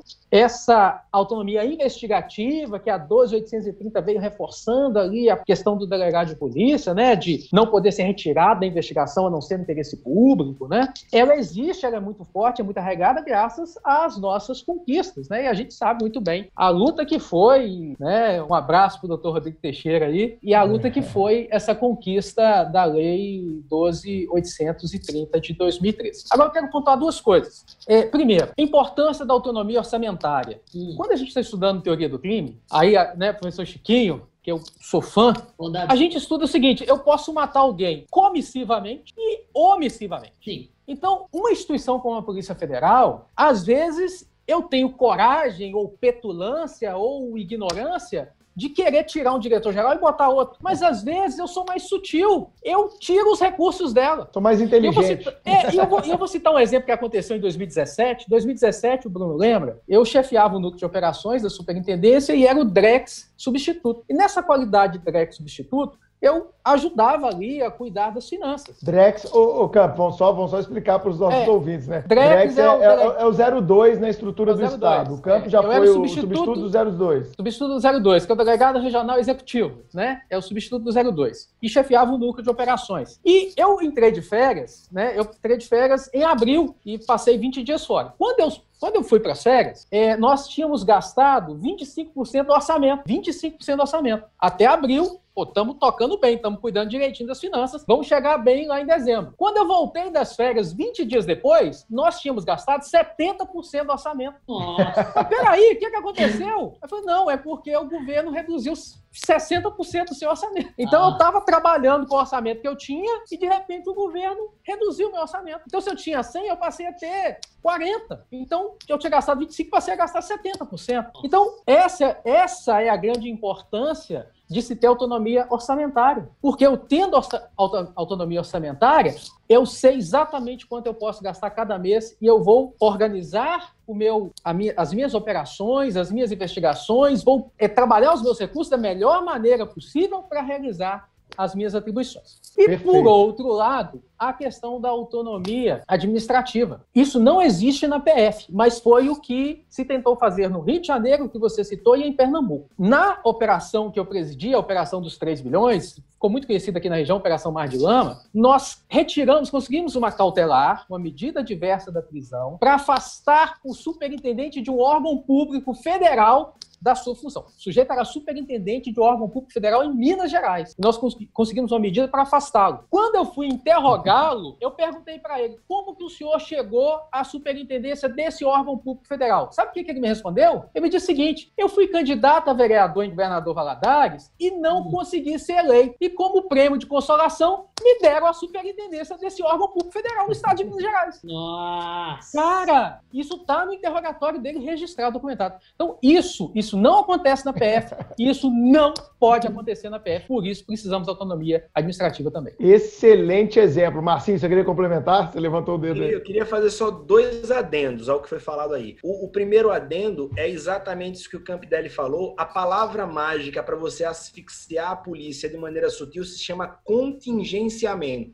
Na hora que você vir lá contingenciamento dos recursos orçamentários que são dirigidos aos órgãos policiais, pode ter certeza que você está matando o órgão retirando orçamento. Então, houve em, em, situações passadas, em governos passados, essa ideia de contingenciamento. A gente bateu forte na DPF e fez muita campanha contra esse contingenciamento, e aí se descontingenciou aquele orçamento que estava asfixiando os trabalhos operacionais da polícia, deixando a gente fora, então, dessa lista de órgãos que sofreriam contingenciamento. E só rapidamente, é, meus amigos, só para a gente fazer uma diferenciação, eu acho que eu não, não, não confesso que eu não estou lembrado bem aqui da nossa pauta de conversa, mas só para a gente fazer uma diferenciação que eu acho super importante, é, Bruninho, que é dizer a diferença entre atividade investigativa e atividade de inteligência. Isso é fundamental isso é um porque isso está gerando uma fake news é, internet. A galera, ah, mas o presidente não pode ter acesso a relatórios da Polícia Federal? Claro que ele pode. Olha a lei tal. Eu fico numa preguiça, eu falo, ah, é isso aí, cara, beleza.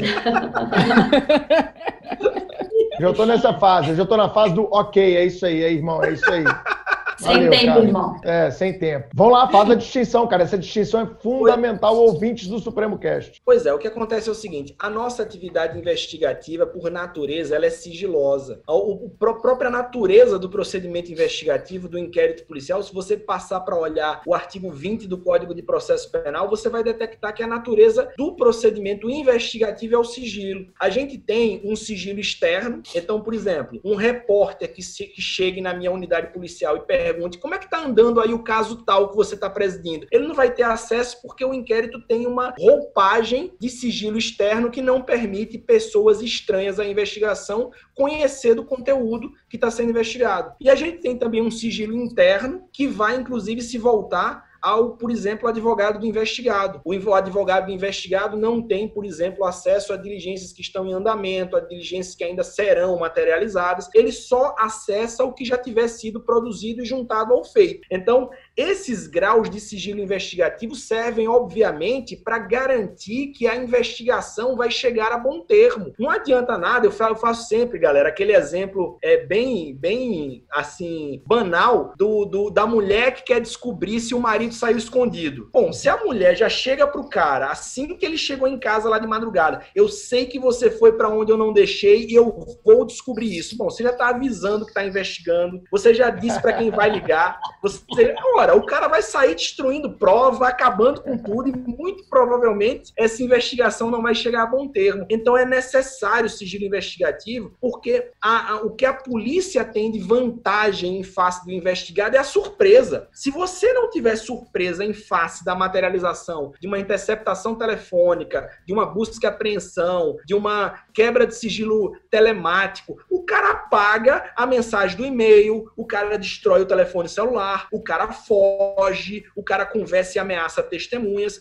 Então, sigilo, a surpresa é imprescindível à atividade investigativa. Por outro lado, a atividade de inteligência, e aí os meus colegas me ajudam, a atividade de inteligência, eu já fui chefe de núcleo de inteligência, você está Marcinho. Marcinho, rapidinho. Sim. Isso que você falou é fundamental, Chico, porque, por exemplo, se o presidente ele solicita ao chefe da Polícia Federal relatórios de inteligência que foram produzidos no âmbito de uma investigação, ele não tem esse acesso ele está cometendo crime de responsabilidade. Ele está violando o sigilo de uma investigação em curso, quer seja porque o CPP garante esse sigilo, quer seja porque houve um sigilo decretado judicialmente, como por exemplo nos crimes previstos lá na 12850 na Lei de Organização Criminosa. Então, vou repetir, o presidente não tem direito a acessar relatório de inteligência que foi produzido dentro de uma investigação. Isso é muito importante de ser dito, porque o Bolsonaro, no primeiro momento, falou assim: mas como assim? Eu não tenho acesso? A Polícia Federal produz, eu tenho direito sim a, a relatório de inteligência. E depois de uns três, quatro dias, deram uma assessorada nele e ele mudou o discurso com isso agora que o Marcinho vai falar. Só fazendo esse meio de campo aqui, cara. Excelente. A atividade de inteligência, efetivamente, você está produzindo elementos para assessorar grandes autoridades. Então, por exemplo, eu tenho lá um governador do estado e eu tenho lá os secretários que estão assessorando o governador. Eles vão produzir inteligência para dizer, governador, não toma essa atitude, não. É, expede um decreto assim, expede um decreto assado, não faz isso, então faz isso, para assessorar a autoridade superior, para que a autoridade superior conheça o cenário. Então, para dizer, olha, está acontecendo isso no estado tal, está acontecendo isso no município tal, o estado tal já tentou essa política e não deu certo. Então, a atividade de inteligência é exatamente para você subsidiar a autoridade superior na tomada de decisões. E isso não tem nada a ver com os relatórios que são produzidos dentro de um inquérito que investiga um fato específico. Não tem nada a ver alhos com bugalhos. Uma coisa é a ABIN monitorar, por exemplo, ah, vou monitorar como estão as redes sociais, o que as redes sociais estão falando da, do presidente ou contra ou a favor. Isso aí é, essa é a atividade de inteligência. Olha, o humor das ruas está assim, está acontecendo isso no Congresso, está acontecendo aquilo outro. Mas caminhoneiros, não... caminhoneiros estão ameaçando entrar de greve, né? Quando teve greve dos caminhoneiros, o Chiquinho, a ABIN foi muito criticada, Carol, porque ela não conseguiu mostrar para o presidente, na época, é, esse movimento que vinha crescendo. Porque se tivesse mostrado, de repente o presidente teria chamado em tempo o pessoal para negociar. Então, isso é um dado de inteligência sensível. Eu vou dar um exemplo aqui fenomenal que é, que é prático. Eu atuei na coordenação da Copa das Confederações de 2013, lá na, no Centro de Comando e Controle, que ficou sediado ali no Rio de Janeiro. Bruninho também, né?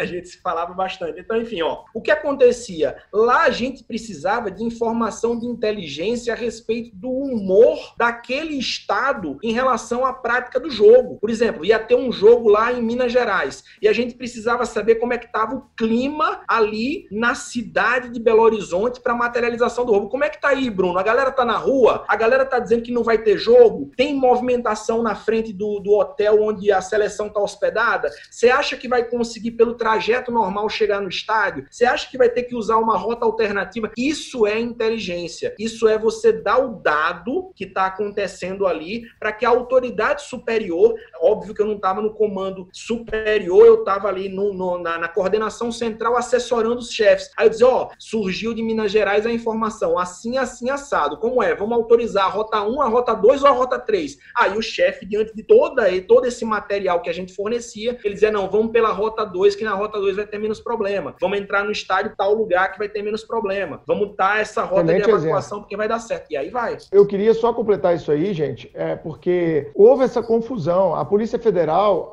é, ela também participa é, do sistema brasileiro de inteligência, tá, Chico? Então a Polícia Federal produz muita inteligência também. Mas a inteligência da Polícia Federal ela é vocacionada muito mais fortemente para o cumprimento dessas atribuições suas, prevenção e repressão de crimes. Então, por exemplo, a atividade de inteligência da Polícia Federal sabe como PCC está se organizando. Ó, quem são as lideranças do PCC no Brasil? Quem está no Paraguai? Quem está na Bolívia? Ah, teve um do PCC que fugiu lá para a África. Vamos lá pegar esse cara na África. Isso tudo, Chico, são atividades de inteligência, entendeu? Então, por exemplo, chegar as Farc estão querendo invadir o Brasil e isso bateu lá na, na delegacia da Polícia Federal de Tabatinga. Isso vai virar um informe de inteligência, isso vai para Brasília, isso pode subsidiar, inclusive, uma tomada de decisão pelo ministro da Justiça, pelo diretor-geral e até pelo presidente da República. Mas não é informação de dentro de inquérito policial. Eu acho que isso ficou bem claro, né? Existe uma inteligência investigativa e existe uma inteligência de Estado. A ABIN não faz inteligência investigativa, ela faz inteligência de Estado. A Polícia Federal tem como prioridade inteligência investigativa mas no curso das suas funções, ela pode também produzir um quê de inteligência de Estado. E essa inteligência de Estado que ela produzir, aí sim vai subsidiar esse sistema brasileiro é, de inteligência. Acho que ficou bem explicado, né, Camp e Só para complementar, bem, Bruno, bem...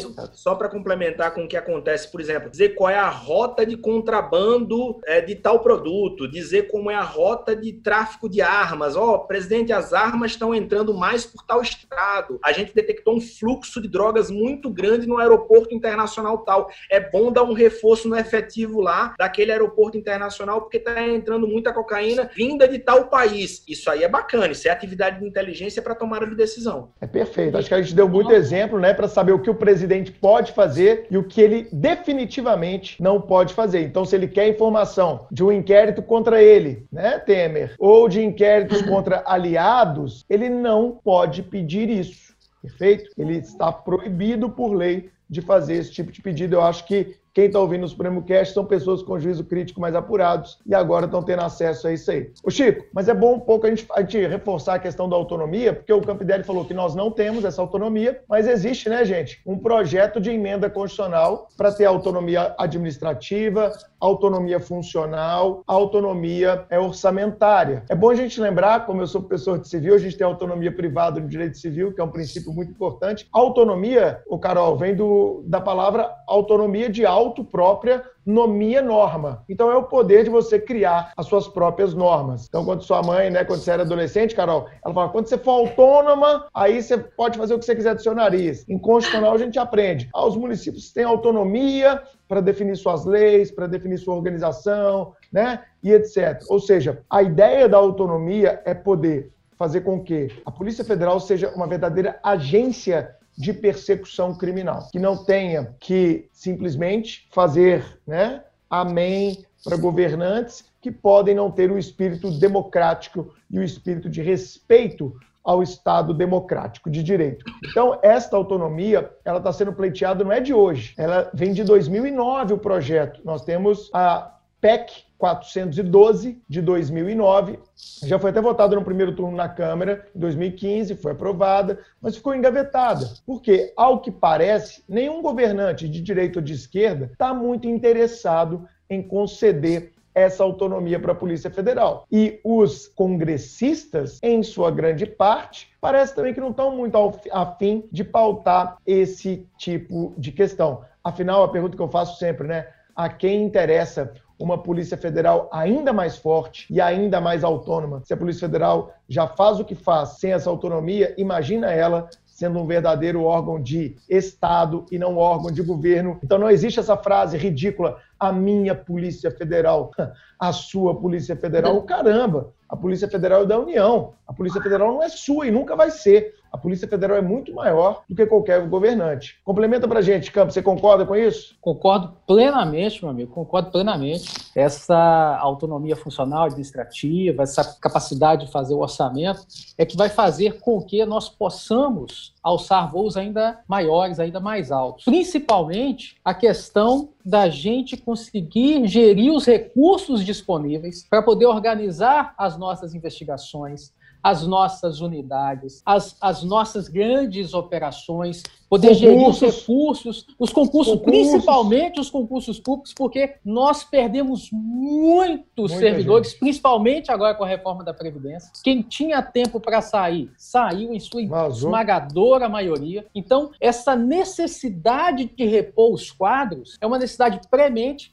e a gente, infelizmente, acaba, e usando uma expressão muito popular da minha terra, acaba estando com o pires na mão, indo até o planejamento, indo até o MJ, pedindo encarecidamente que nos autorizem a fazer o concurso público. Então, não, não, não dá mais para isso. A gente precisa efetivamente poder gerir os nossos próprios recursos e poder aí tomar as nossas decisões no interesse público, sempre devidamente fundamentadas. E, e outra coisa, Bruno, que fique muito claro: autonomia não é independência. Nós seremos autônomos, mas não é nós é soberania.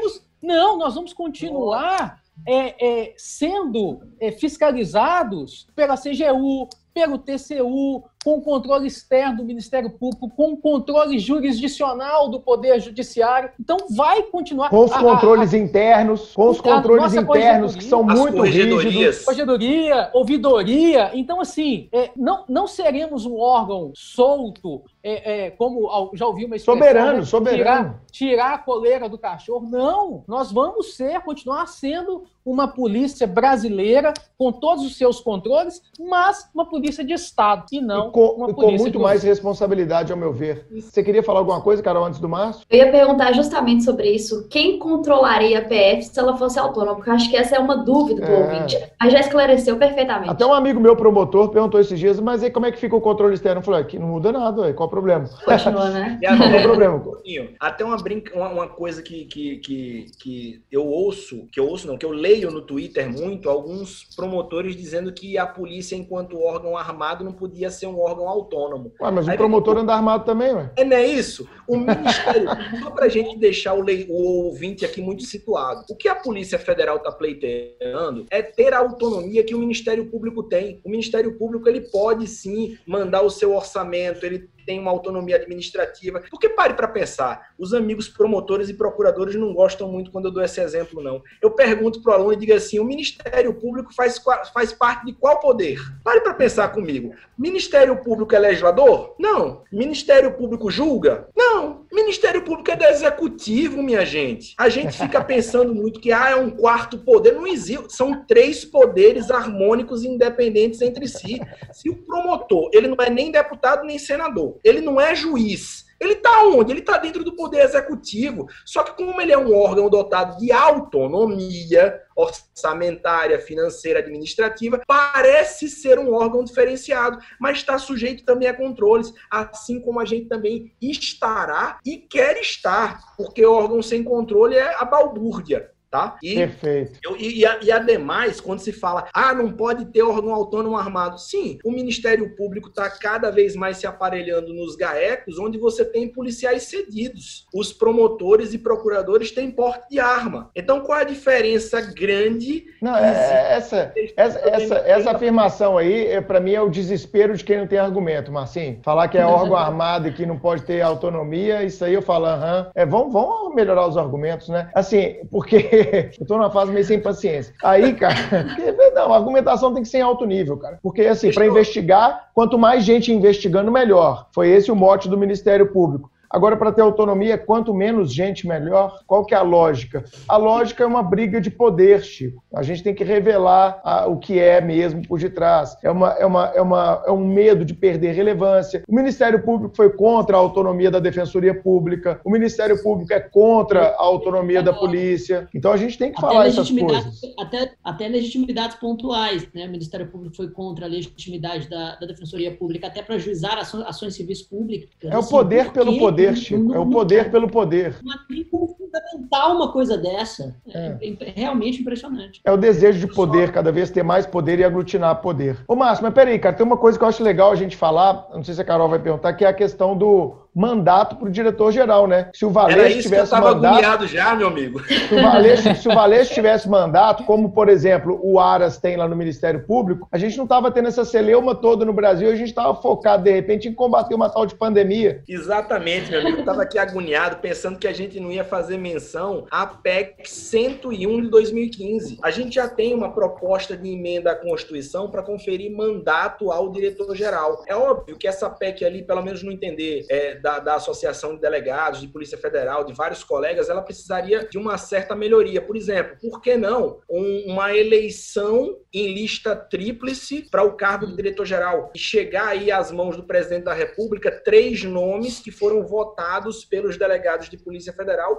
e o presidente então escolhesse dentre esses três nomes o que ele entendia que era mais apto a comandar a instituição e depois desse cara nomeado ele, ele passasse por uma sabatina no Senado. Aí ficaria lindo Eleição em lista tríplice, escolha pelo presidente da República e sabatina pelo Senado. Pronto. Mandato para o cara, dois, três anos, o que quer que seja. Com recondução ou sem, né? Tanto faz que se escolha isso também politicamente, se reconduz ou se não reconduz, mas prazo certo, eleição por lista tríplice pelos pares, escolha soberana pelo presidente da República e sabatina pelo Congresso Nacional por meio do Senado. Ponto. Aí é freios e contrapesos lindamente, meu amigo Bruno. É isso aí, meu garoto. É isso que a gente tem que defender, Carol e Chico. Uma Polícia Federal forte é instrumento fundamental de combate ao maior mal que a gente tem no Brasil, que é a corrupção, o fisiologismo e práticas nada democráticas. Ficou algo ainda aí, Carol, na nossa pauta? Esgotamos a pauta, olha só. Sensacional. Temos um baita episódio, hein, gente? E que episódio? E vamos para a dica suprema.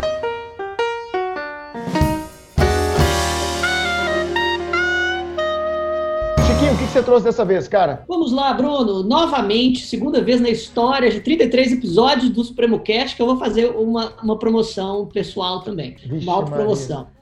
Exatamente. E é, de novo, com relação ao meu, ao meu Instagram. Lembra que eu já falei aqui dos vídeos que eu estou dando sobre dicas densas, de pontos Sim. um pouco complexos do direito penal, que normalmente não são explicados de forma muito satisfatória pela doutrina? Pois bem, Sim, você até me questionou na hora, né? Com que, com que frequência vai fazer isso? Olha, já tem mais de uma hora sobre uma visão aprofundada da teoria do erro, já tem mais de meia hora sobre a teoria do bem jurídico ao longo das eras, já tem sobre finalidade das penas e agora eu estou fazendo uma sessão de vídeos com dicas ponto a ponto da, do, de, de direito penal para a prova de delegado de polícia do Paraná. É já, só seguir você. Qual, qual que é o seu Instagram? Seu Instagram? Arroba prof. Francisco Menezes. Mais da metade do, do edital já foi analisada. Corre lá para ver essas dicas, já tem horas de estudo gratuita para você. Fantástico. Uh, Carol, o que, que você trouxe pra gente? A dica suprema de hoje eu trouxe um filme que eu assisti esses dias no Netflix o filme é O Poço. Muito Bom, legal, com, muito legal. É um filme muito falado aí nesses últimos dias, muito bacana mesmo, com diversas reflexões políticas, sociais, filosóficas. Faz uma crítica assim ferrenha ao capitalismo, ao consumismo, à exclusão, aquela cegueira, né, que eu já falei aí no episódio passado, individualismo. É muito bacana. Assista. Vou assistir O Poço. O Poço. Campidelli, meu amigo, o que você trouxe pra gente na dica suprema desta feita? Pois é, eu trouxe duas dicas que eu acho assim sensacionais. A primeira dica, pegando carona no que a Carol falou, do filme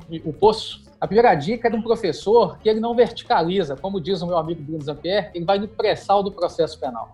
Eu sou fã desse cara, o professor Marcos Paulo. Eu assisti o pacote anticrime dele, 12 horas, e eu vou te falar, meu amigo, é impressionante Nossa, que aula, como a gente aprende, como é. o cara é sensacional. Então, recomendo demais, demais. Eu assisti também. Pacote anticrime do professor Marcos Paulo no Supremo TV, recomendo demais. Assim, é Gostei é dessa dica, hein, Campo? Ajudando a gente a aí, ó. É isso aí, Cara, meu garoto. Mas, assim, é sensacional. É sensacional. A segunda dica é o seguinte: esse livro aqui, Brumadinho, a engenharia de um crime. Estamos falando de autonomia da Polícia Federal. É um livro, a redação dele é feita por dois jornalistas o Lucas Ragazzi e o Murilo Rocha, dois jornalistas consagrados, e baseada na investigação de quatro delegados federais, Luiz Augusto, né, o doutor Luiz Augusto, o Roger, o doutor Rodrigo Teixeira e essa pessoa que vos fala. E aqui tem a investigação, assim, os bastidores. É um livro muito bacana. Eu recomendo demais para quem quiser conhecer. Aí tem as confusões com o Ministério Público,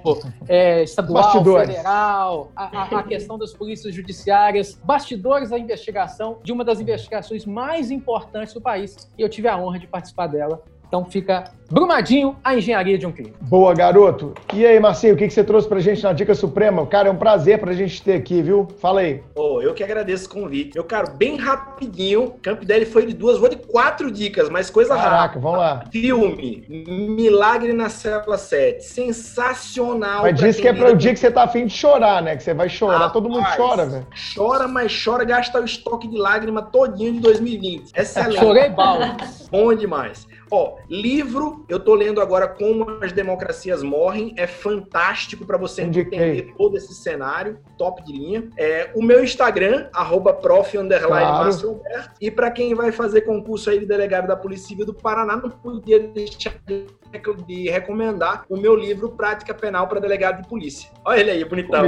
Tá já na Bom, quarta já que ele emendou, edição. já que ele emendou, a minha dica suprema, como sempre, é, são os livros do convidado. Eu ia falar de Brumadinho, mas o Camp também já falou, não deixa a gente falar. Né? Tá aqui, ó, Prática Penal, Delegado de Polícia, Márcio Alberto Gomes Silva. Esse livro é super indicado, nós indicamos o Supremo também. Ano passado, né, Márcio? A gente indicou lá quando teve a prova é, de delegado do Espírito Santo, a gente indicou com certeza E também, esse aqui eu tô com a versão velha, hein, cara? Ó, Inquérito Policial, que é um livro fantástico. Eu já li inteiro esse livro do Marcinho. Olha a versão nova, ó, chegou, ó.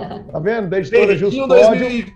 Editora Juspódio, eu já li, é um livro sensacional. Quem estuda para delegado ou quer se aprofundar é, numa doutrina mais consistente e robusta sobre inquérito policial, eu indico esses dois livros. O livro do Camp, eu tô sabendo, ele já tá finalizando o livro e daqui a pouco entrega. Viu, Chiquinho? Nós vamos ter o um manual de processo penal de Cristiano Campidelli. Se segura na cadeira, meu amigo. Ai, Sensacional. Uau! É, sensacional! É isso aí, é isso aí.